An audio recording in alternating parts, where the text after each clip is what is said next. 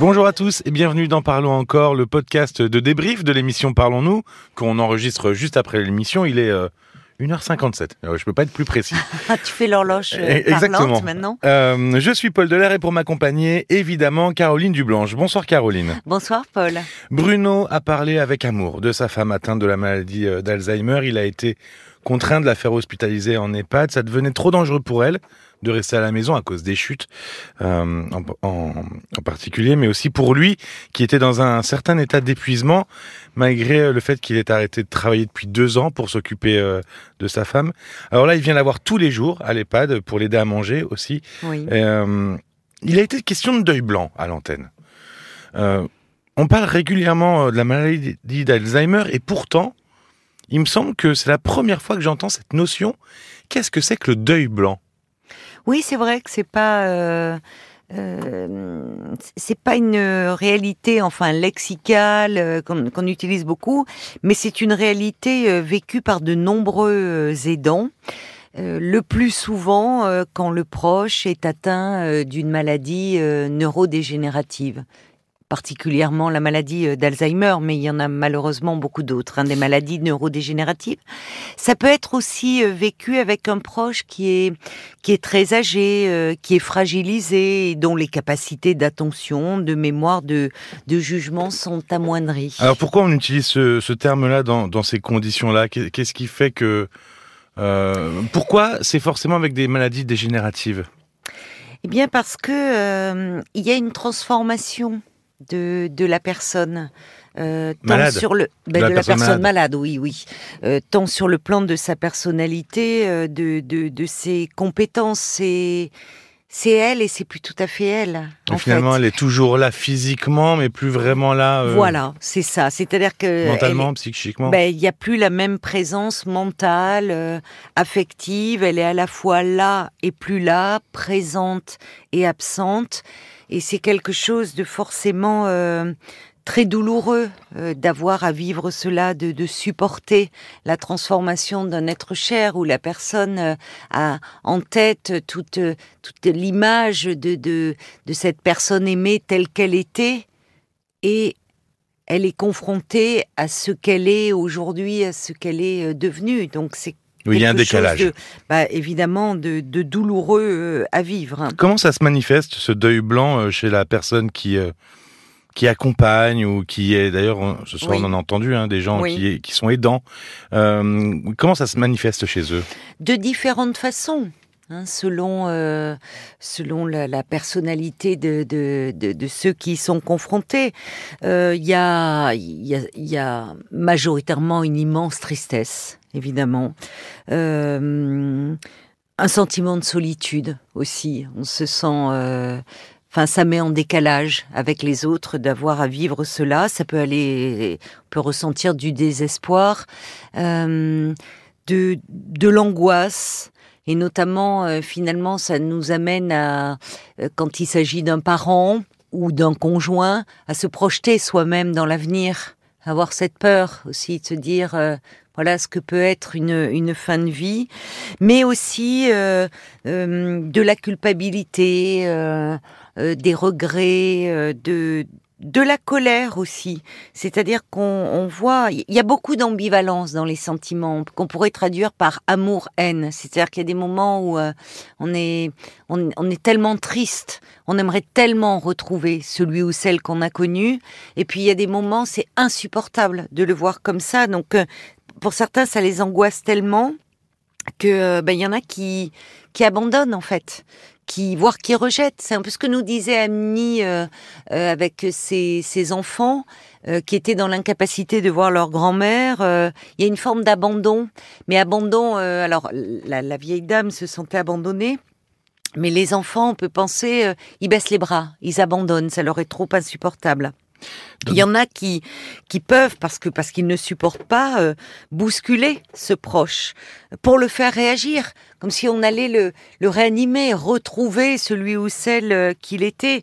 C'est en fait euh, c'est très compliqué, ça, contraint les proches à accepter la perte de l'être aimé tel qu'ils l'ont connu, ça l'œil blanc. C'est-à-dire que la personne, elle est vivante, Mm. mais il faut renoncer à ce qu'elle était et accepter ce qu'elle est devenue et ce qui va modifier forcément la relation que l'on va avoir avec elle.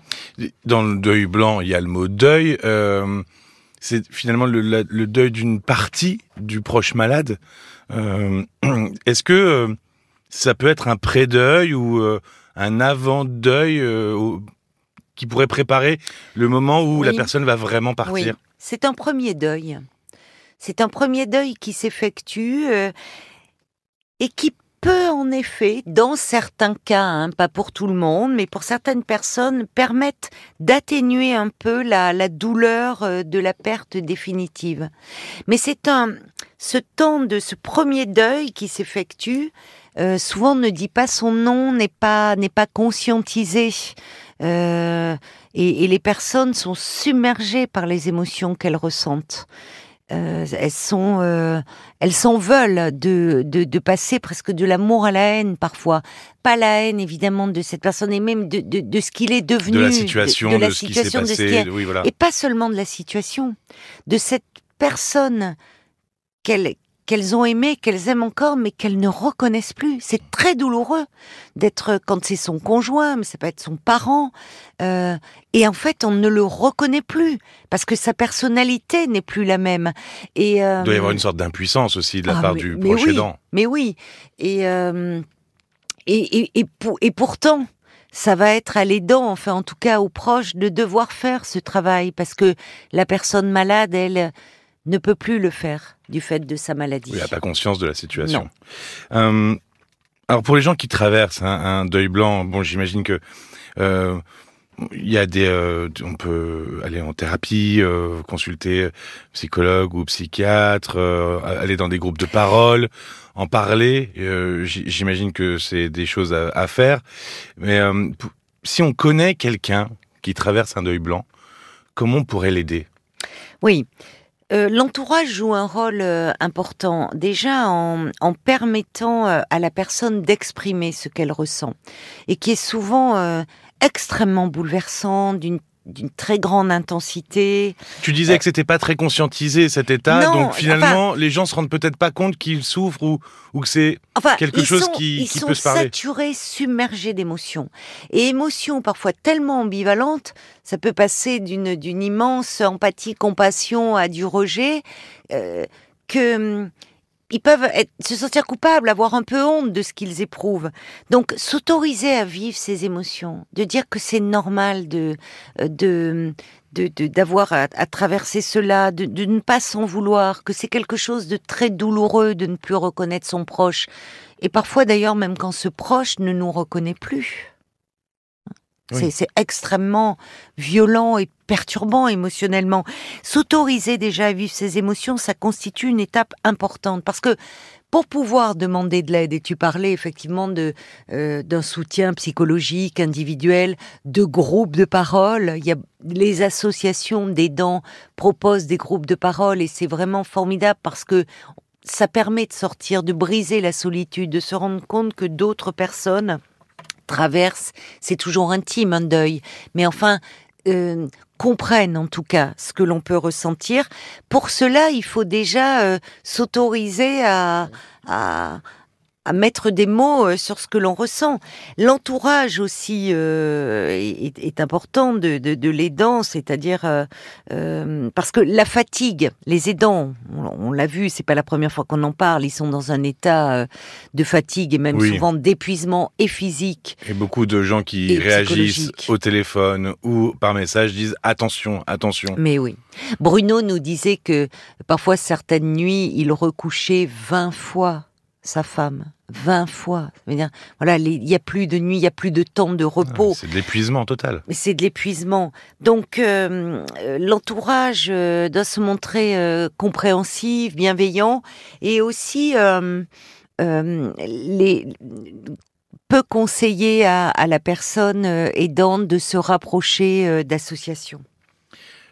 Alors, je, je, je vais juste vous donner, euh, redonner le numéro de téléphone que j'ai pu donner tout à l'heure à l'antenne, mais c'est euh, le téléphone avec nos proches. C'est une ligne d'écoute qui est le 01 84 72 94 72.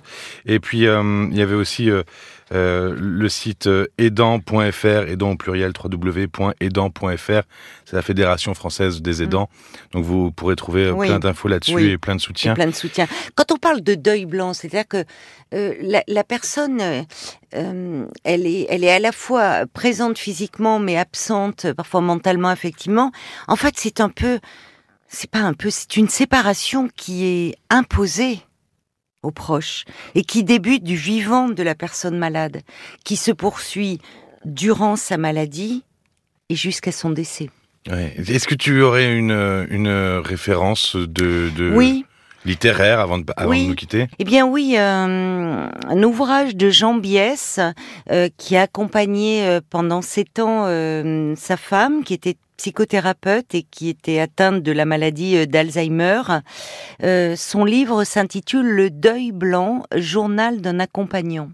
Merci beaucoup. Caroline. Merci à toi, Paul. Dans les podcasts de l'émission de ce soir, vous entendrez d'ailleurs les réactions d'Annie et de Didier au témoignage de Bruno. Euh, vous découvrirez aussi le secret de famille d'Audrey qui lui a été révélé quand elle avait 26 ans. Et comme elle le disait, finalement, elle était la seule à ne pas connaître la vérité euh, sur l'identité de son père. Comme souvent. Alors que c'était la première concernée. Oui. Euh, et puis Jean-Marie qui avait une relation très forte avec une amie, une relation presque filiale. Et puis là, volte-face, euh, jusqu'à lui demander de rembourser tous les cadeaux qu'elle a pu lui faire. Il comprend pas pourquoi euh, tout ça s'est retourné. L'appli et le site RTL pour écouter ces témoignages. Vous pouvez directement nous écrire sur l'appli ou sur parlons-nous@rtl.fr si vous désirez euh, vous aussi parler un soir ou pour proposer des sujets pour ce podcast. Vous êtes les bienvenus. Merci d'avoir été à l'écoute et à très vite. À très vite. Parlons encore. Le podcast.